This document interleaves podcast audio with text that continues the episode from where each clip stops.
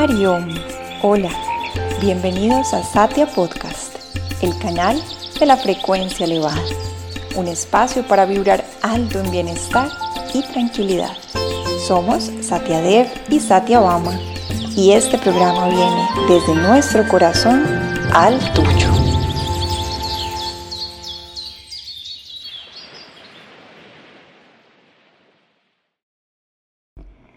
Hariom, hola, hola, bienvenidos a este segundo episodio de este tema tan especial que son las relaciones. Hoy eh, vamos a hablar de un tema que se llama Te amo cariño, vete al infierno cariño, las relaciones de pareja. Este título tan divertido lo oí de la boca de Satya Dev, quien lo oyó del el ashram eh, de yoga en las Bahamas que siempre visita y ilustraban eh, cómo Elizabeth Taylor, y esto les confieso que creo que también lo tuve que googlear porque no sabía muy bien quién era, eh, pero ella se casó siete veces y cada vez que se casaba recibía un anillo con una piedra preciosa y entraba en modo, ay, te amo, cariño. Y al pasar de la emoción del anillo, se separaba y entraba en modo, vete al infierno, cariño. no estiremos este cuento mucho, pero es una forma de ilustrar cómo idealizamos las relaciones de pareja, las bodas, nos pintamos castillos en el aire y cuando ya estamos ahí en esa relación de pareja, nos damos cuenta que no todo es color de rosa. Nada en la vida es blanco-negro, nada en la vida es completamente color rosa. La vida tiene infinitos matices, las relaciones tienen infinitos matices. Una relación de pareja, antes que nada, es el conjunto de dos seres individuales con personalidades distintas, viniendo de contextos distintos, con un trabajo personal propio. Por eso, siempre, siempre, siempre para hablar de éxito en una relación de pareja, se debe considerar primero uno, primero yo, trabajar primero en mí mismo y soltar las expectativas que tenemos del otro.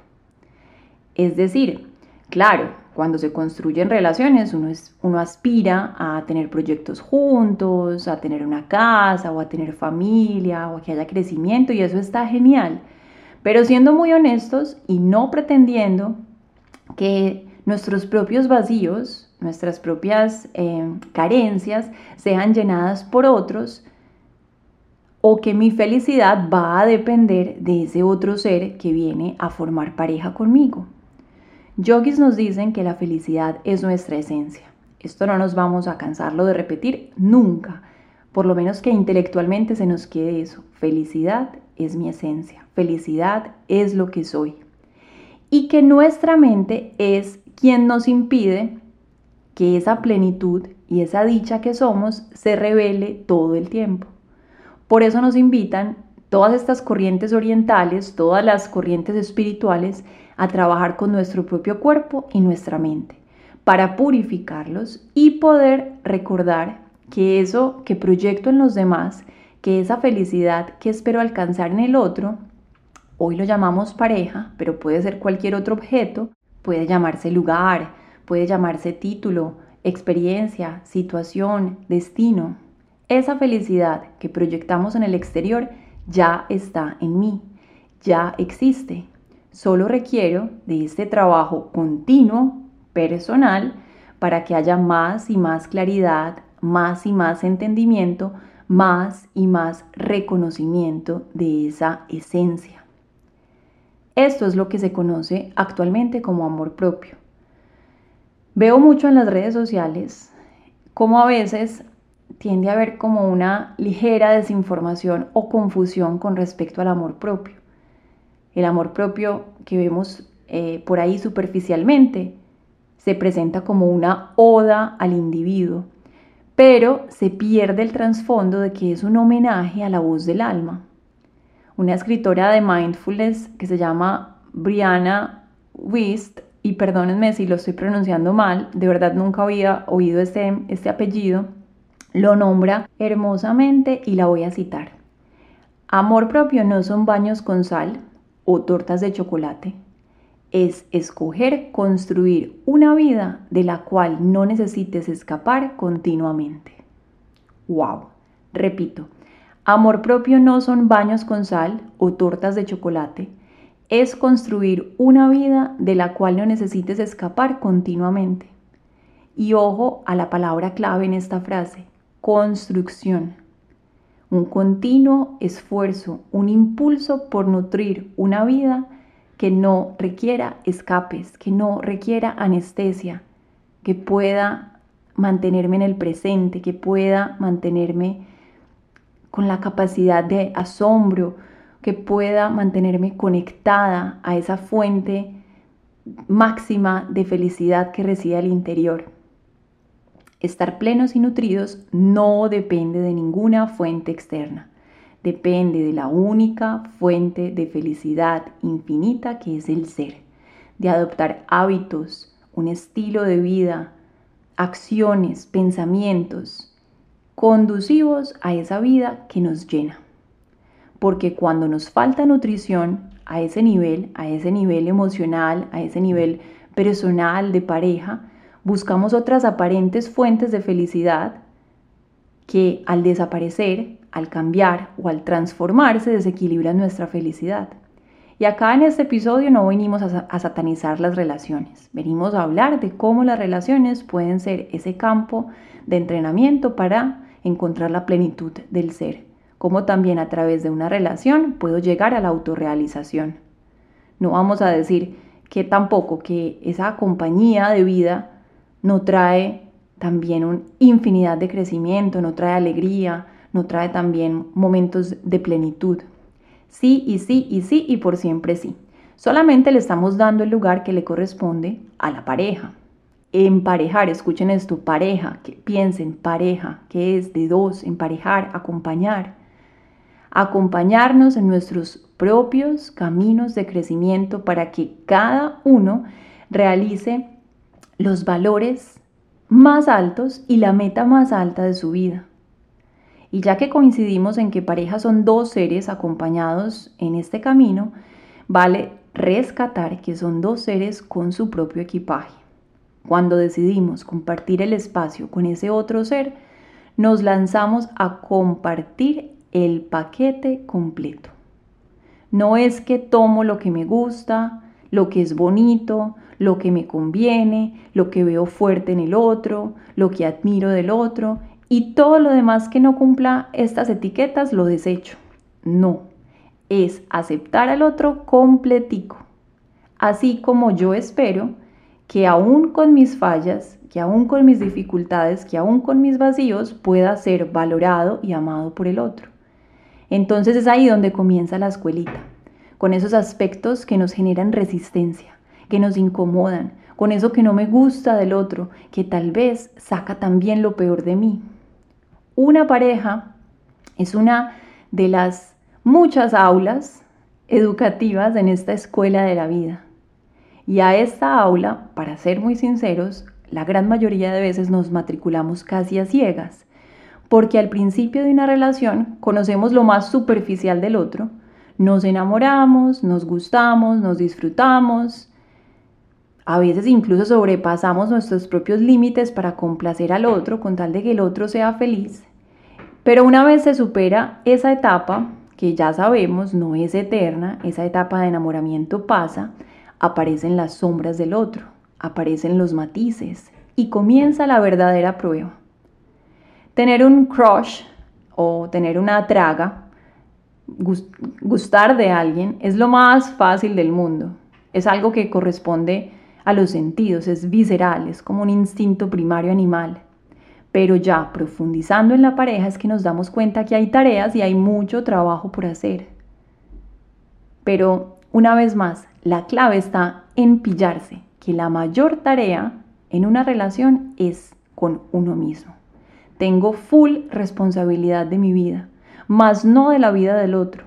Por supuesto estoy ahí para acompañar al otro en su camino, para dar sugerencias, para dar ejemplo. Pero no puedo estar en una relación creyendo que yo soy la fuente de autoridad para decirle al otro cómo hacer las cosas.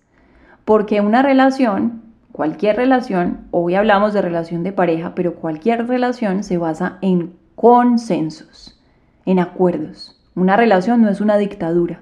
Una relación se democratiza, se basa en el respeto, en la libertad. Libertad que yo merezco, pero la libertad también que merece el otro. La pareja, ese es el lugar donde puedo comenzar a manifestar más y más amor puro, un amor sin condiciones. Cultural y socialmente tenemos eh, relaciones, hoy hablamos de pareja una vez más, pero pueden ser todas, basadas en contratos invisibles. Te amo siempre y cuando puedas proveerme esto. Te amo porque eres muy guapo o muy guapa. Te amo cuando compartimos X espacios. Te amo siempre y cuando mm, no hagas esto. Y entonces llega la vida y dice, con que sí, ajá, con que esas tenemos.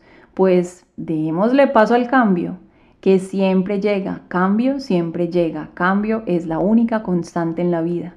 Y entonces cambian estos diferentes em, decretos, de estatutos del contrato, y entonces cambia mi vida y cambia la manera en que percibo esa relación, hace que se interrumpa el cambio, hace que se interrumpan estas cláusulas del contrato y entonces nuestro amor tambalea, nuestro suelo firme cambia, porque el amor está condicionado, porque puse un contrato a ese amor. El amor estaba limitado a eso que se estipuló en ese contrato. Pero sí con la pareja puedo trascender esos cambios, conectar con lo esencial, nutrir lo que nos une, establecer espacio de crecimiento juntos. Y acá quiero abrir un gran paréntesis porque esto de crecimiento juntos es vital.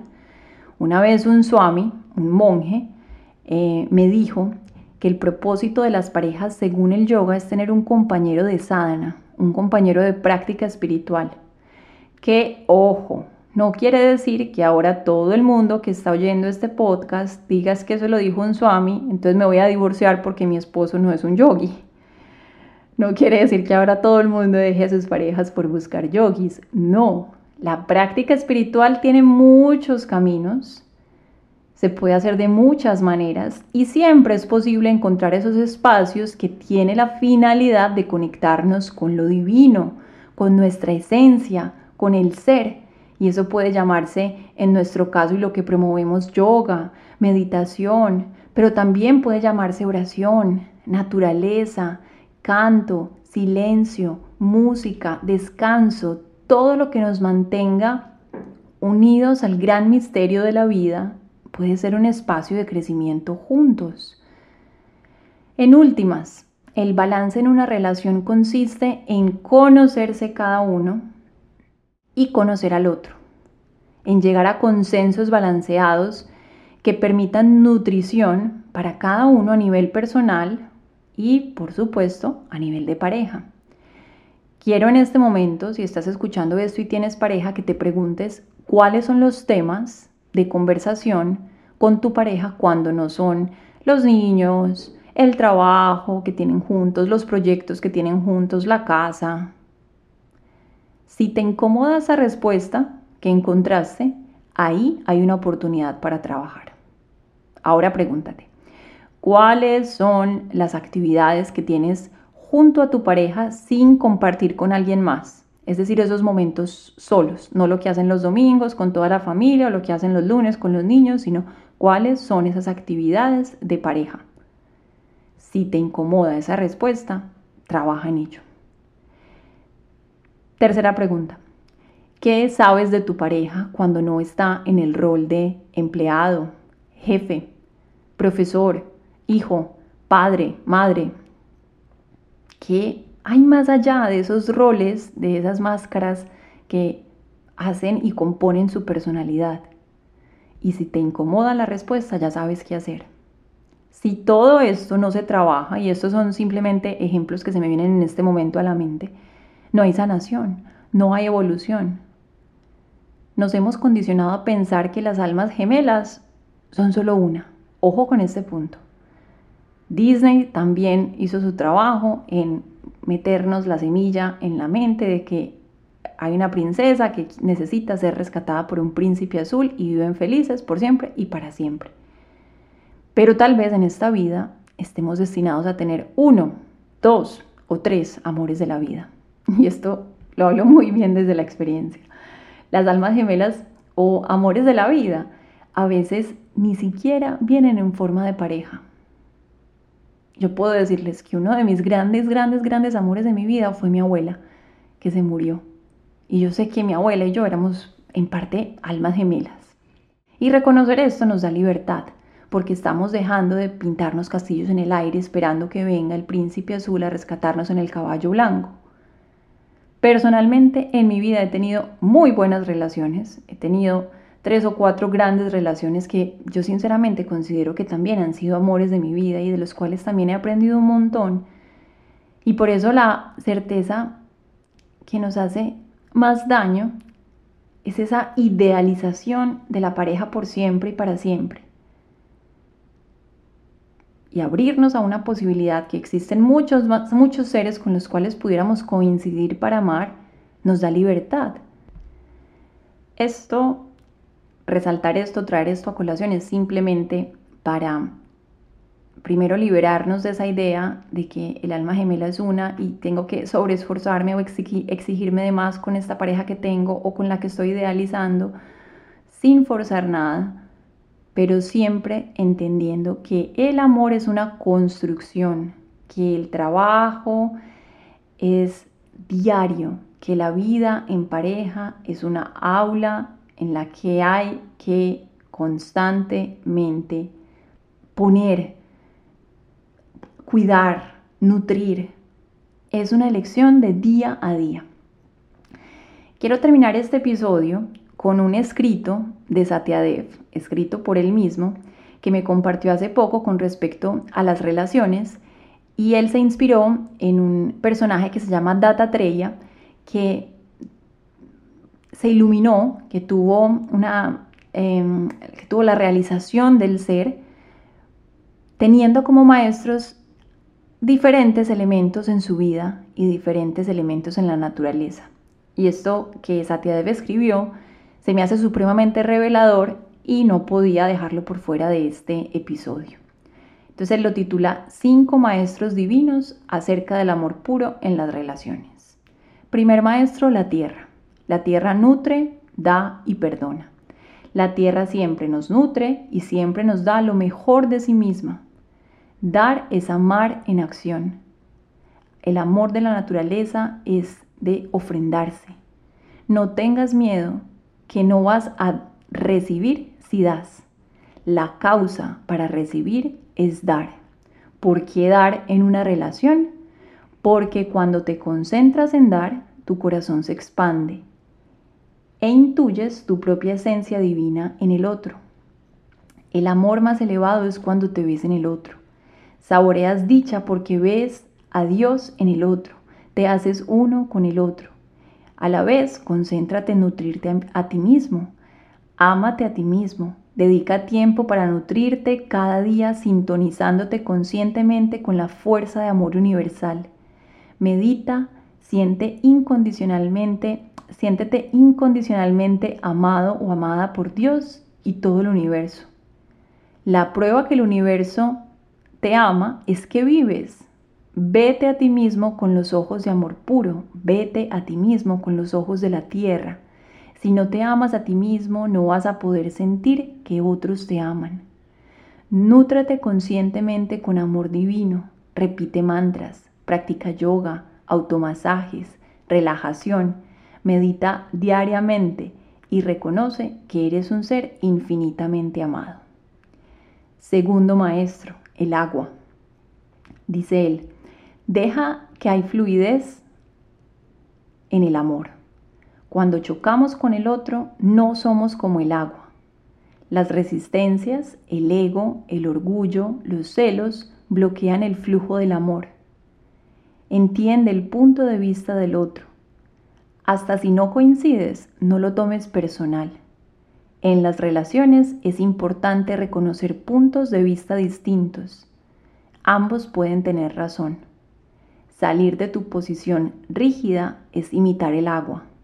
También agua neutraliza y limpia. Busca armonía. Nunca duermas peleado.